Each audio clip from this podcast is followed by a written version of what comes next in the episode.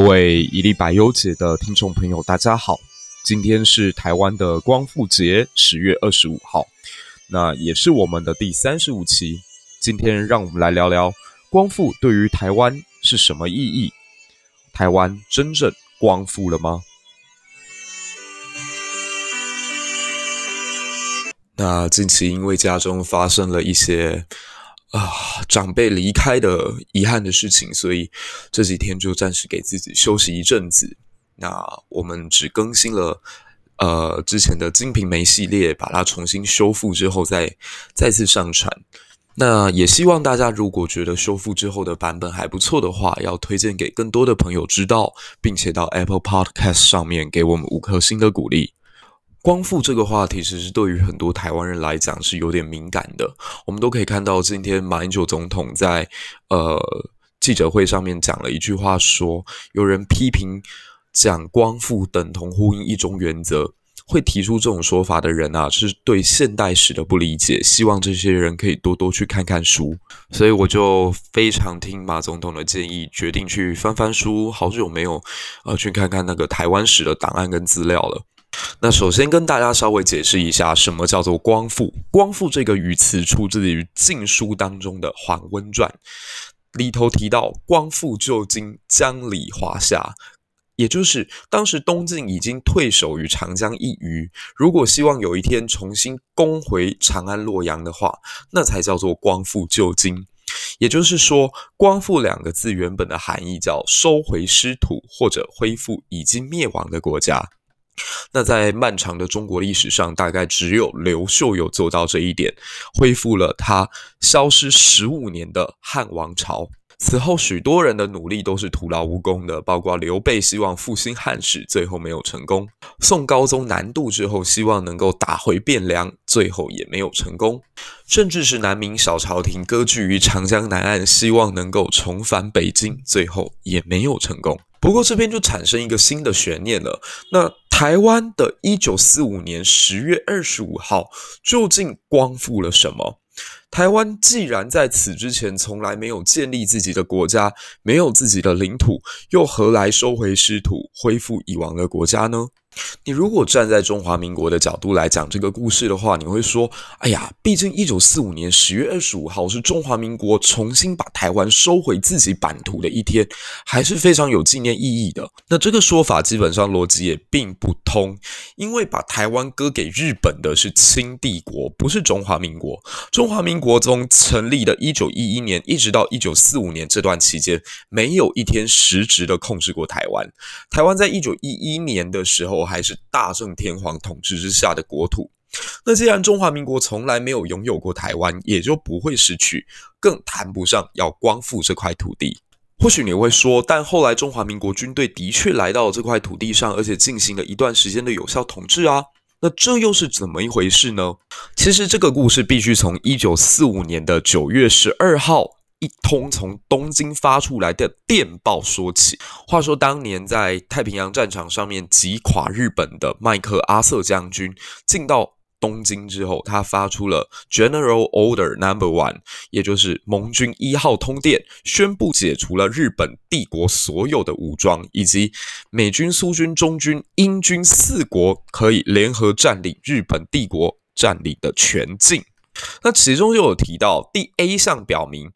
中国 Formosa and French Indochina 这一个部分，北纬十六度以上，法属印度支那的这一块土地，通通要向蒋介石大元帅投降。而 B 项所指的满洲以及朝鲜半岛北纬三十八度以北的地区，全部归属于苏联苏联的这个总司令。而马来西亚、缅甸、泰国、新几内亚、婆罗洲，则向英国的蒙巴顿将军投降。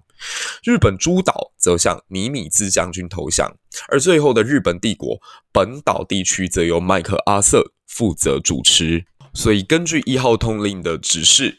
何应钦将军，也就是中国这一方面，就派出了陈仪来到台湾的台北，代表中华民国接受日本帝国的受降。可大家要千万记得，受降仪式只是代表日本帝国战败，并不代表台湾这块土地主权归于何方。毕竟，如果按照这套逻辑，他向你投降就代表这块土地属于你的话，那苏联就可以主张今天的北韩以及中国东北都应该归属于他；英国也可以主张婆罗洲、东南亚、印尼、新加坡、马来西亚、法国，呃，殖民地越南这块全部都应该属于自己。可稍微懂一点国际法的人都知道，这套原则其实不是这样子玩的。所以不存在华山资纪曾经对这个陈仪递送军刀，就等同台湾属于中国。那这个道理其实蒋介石本人也很清楚。一九四九年的时候呢，陈诚来到台湾担任台湾省主席。那他曾经发表过一篇演说，他说要使台湾成为整个反共的基地，希望能够成为中华民族复兴的堡垒。那这一番意气风发。气象万千的蒋介石泼了他一桶冷水。就在这个演说发表的七天之后，蒋介石致电于他说：“台湾是什么地方？你知不知道这个时间点是什么时间？如果像过去一样，还是我们可以放肆无忌、大言不惭的时间也就算了。现在已经是危急存亡之际了，你居然还在这里大放厥词！”台湾的法律地位跟主权，在还没有与日本进行和会之前，不过就是我国的一个托管地而已。你这样做是徒增我们在国际上面被贻笑大方而已。所以由此观之，其实蒋介石内心非常的清楚，而且这个资料来自于国史馆的蒋介石总统档案当中。打一个不恰当的比方哦，就好像是今天你的前妻跑去嫁人了，那她跟她的老公相处的又不好，所以后来又离婚。但千万要记得，你的前妻即使离婚，也不代表她现在就天然的回到你的配偶栏上。毕竟当初台湾被割让给日本的时候是有经过正式的合约的，所以今天就算台湾要重新回到中国的怀抱，是不是也要经过一个正式合约的流程？各位如果有兴趣的话，可以去翻翻《马关条约》的本文。它其实在第二款当中有提到，中国将管理下开地方之权，并将该地方所有堡垒、军器、工厂、一切属公物件，永远让与日本。请大家记得这句话哦，永远让与日本。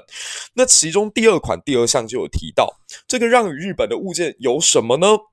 台湾全岛以及澎湖群岛。所以看到这里，我就不禁要感叹一下了：难道对中国政权而言，所有承诺都可以是翻脸的时候讲？那只是历史文件而已吗？就像现在中共政权对于香港当初跟英国谈好的条件，他们翻脸不认账的时候，就告诫全国际上的友人，关心香港人说：“对不起，当年的中英共同声明只是一张历史文件，能够这么耍无赖吗？”不过，对中国来讲，好像在外交上面或在内政上面用这种方式处理，似乎是一个常态跟惯性。就拿一八九四年那一次把台湾割让给日本来说。其实李鸿章在下关前线好不容易把条件谈下来的时候，他内心是松一口气的，因为当时的战局已经恶化到日本军队就兵临在山海关之下，随时都有可能进攻北京城。那自己是又被枪打，又被朝中的大臣弹劾，众叛亲离，亲手栽培二十余年的北洋水师。全军覆没，你大概可以想见一个老人家在他人生最后的阶段里，心中有多么的灰败。那就在这种情形之下，好不容易跟伊藤博文达成了城下之盟，可遇到的结果是什么呢？就是清朝在台湾的官员各种表演民族主义。他们一方面跟清朝中央政府提及说，如果日本来的话呢，我们台湾人民唯有开战，我们绝对跟日本打到一兵一卒。然后一方面又跟台湾人民说，日本人很可怕啊，日本人可能进到台湾之后会把你我的土地都给吞掉，把我们都给杀了。所以唐景崧跟邱逢甲。这一帮台湾官员，应该说中国官员，就在台湾上窜下跳的，弄得上下鸡犬不宁。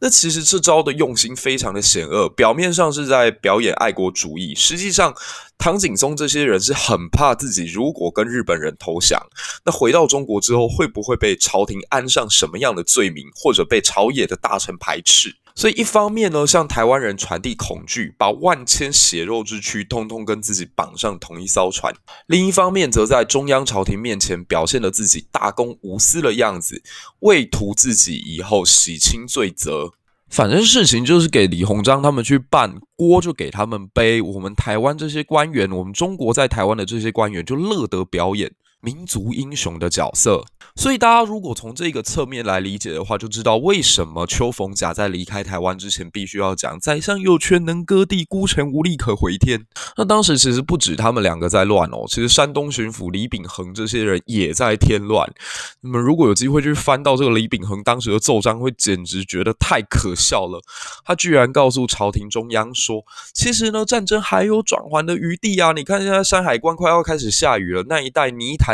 深陷当中，如果日军经过，一定没有办法很快的进到北京城。如此一来，日本又穷，一定会受不了，直接投降。所以，请皇帝再稍微等等吧，不要这么快跟人家签合约。你这不是在添乱吗？反正就是你在做事情的时候，就会有一帮人在后面扯后腿，站着说话不腰疼吗？那朝廷军机处这些搞实事的人，跟人精一般的老狐狸们。当然知道你们这些家伙在演哪一出啊！特别是唐景松跟邱逢甲那一出，真的演的实在是太太太简陋了。所以就在三月二十四号，一九一八九五年的三月二十四号呢，发电向唐景松说。你知道吗？现在保卫京师重于保台湾，你不要再闹了，不要再去煽动大家了。现在最重要的是能够保住北京城啊！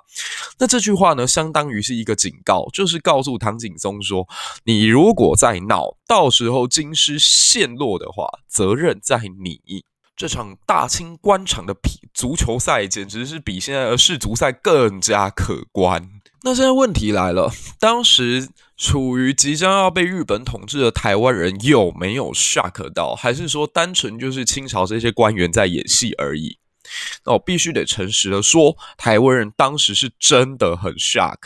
特别是我看了李文良教授在针对大溪的人民的反应，你可以看得出来那个脉络，就是从一开始听到哈，在北洋发生的一场战争，为什么最后是要把在南洋上面的台湾割掉？这不是鱼池之殃吗？这种困惑，然后慢慢的变成一种恐惧，就是日本人到底是什么样子？那在当时岛内讯息不发达、资讯不对称的状况之下，各种谣言是满天飞啊。其实直到现在二十一世纪，资讯如此流畅，网络如此方便了，你还是会发现很多的长辈宁可相信赖上面传的一些谣言，也不愿意自己去找资料证实，何况是一百多年前。所以这群满头问号又觉得 WTF 的台湾乡民们呢，就觉得那至少现在在台湾的清朝政府必须要给我们一个交代吧。于是啊，原本以为戏演完就可以快乐回国的唐景崧跟邱逢甲，这下就尴尬了，因为他们面对到的是十九世纪的战斗民族台湾的乡勇们。台湾乡亲是包围住了唐景崧，就死死的不让他回到清国去。那目的也只有一个，就是至少要有留一个能够负责任的人下来吧。所以唐景崧就被地方士绅扣留在了台北。那万般无奈之下的唐景崧呢，只好写信求助于南洋大臣张之洞，因为李鸿章他应该是彻底算得罪透了。那张之洞呢，不愧是当时满清末年的四大名臣之一哦，与曾国藩、左宗棠、李鸿章并列的天才官僚。他当时给唐景松的建议呢，如果用现在的白话文来讲，就是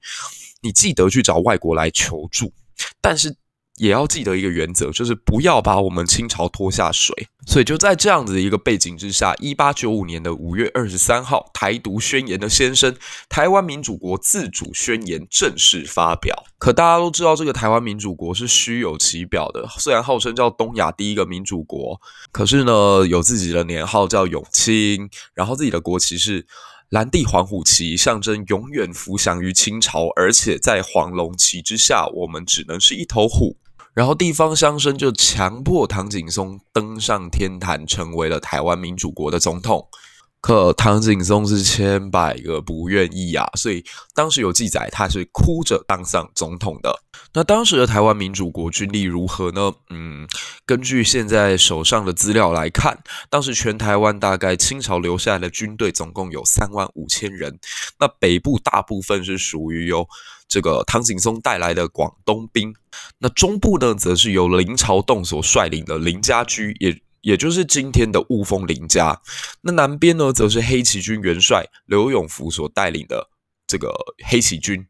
他们的对手呢，也刚好就在一八九五年的五月二十三号从京都启程。这个人就是后来的华山资纪，他带领一万五千人、两百三十艘船，浩浩荡荡的开向台湾。嗯，如果从这个军力对比来看的话，台湾军队是日本军队的三倍啊，而且当时还是主场作战，看起来占尽各种优势啊。可到了一八九五年的五月二十九号，也就是六天之后，日军自澳底的这个地方上岸。